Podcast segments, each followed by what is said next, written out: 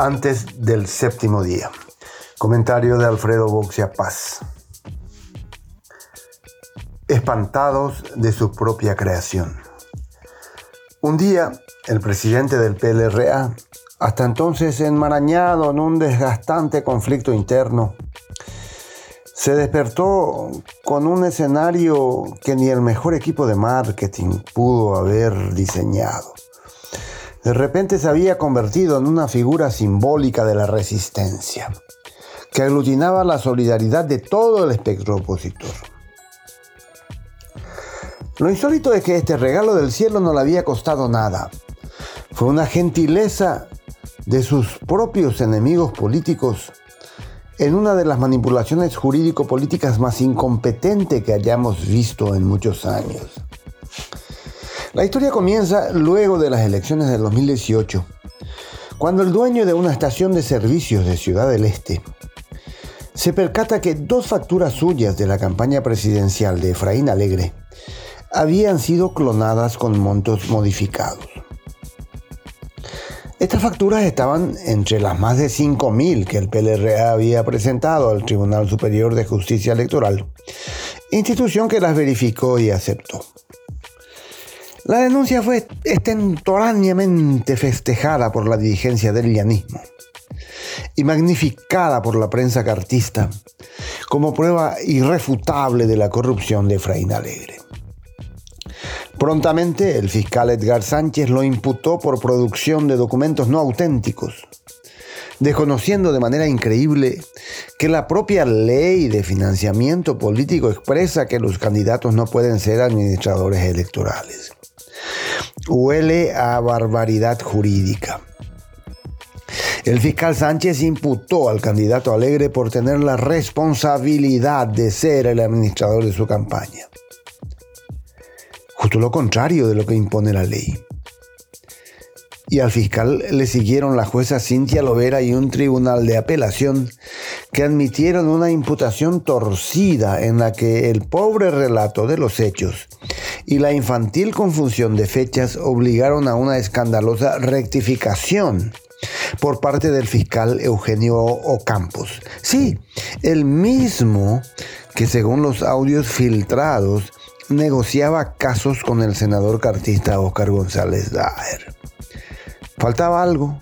Sí, las ridículas medidas alternativas a la prisión, a las que Alegre dio una respuesta política y no jurídica. Y por muchos meses el caso quedó congelado. Aprendí a interpretar el peso político de Efraín Alegre después de que las encuestas del 2018 le dieran más de 20 puntos de desventaja y terminara perdiendo por apenas 3% de los votos. Había sido víctima de lo que entonces llamé encuesticidio planificado. No era tan odiado como aseguraban. Ahora, de nuevo, una sostenida campaña mediática lo apunta como el candidato liberal más fácil de derrotar por la ANR o como el eterno perdedor. La prensa del patrón dispara preferencialmente contra él y ese empeño suele ser un indicador infalible. Es al que tienen miedo.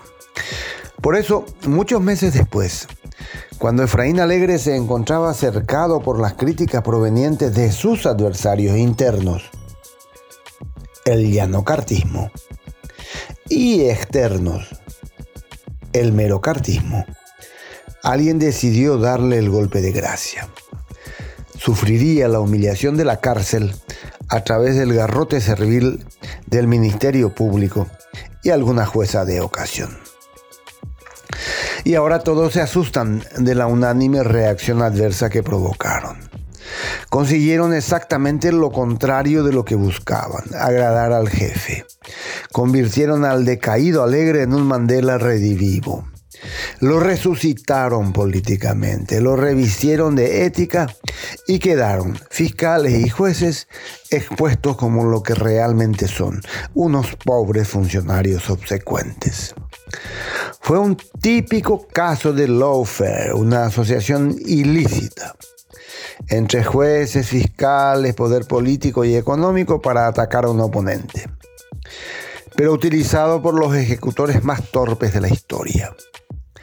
Ahora, Efraín Alegre recibe cómodo las visitas de las distintas comitivas que vienen a manifestarle su apoyo, mientras desoye sonriente los velados pedidos de la fiscalía de que por favor se vaya a su casa, o los de Blas Llano de que deje de victimizarse.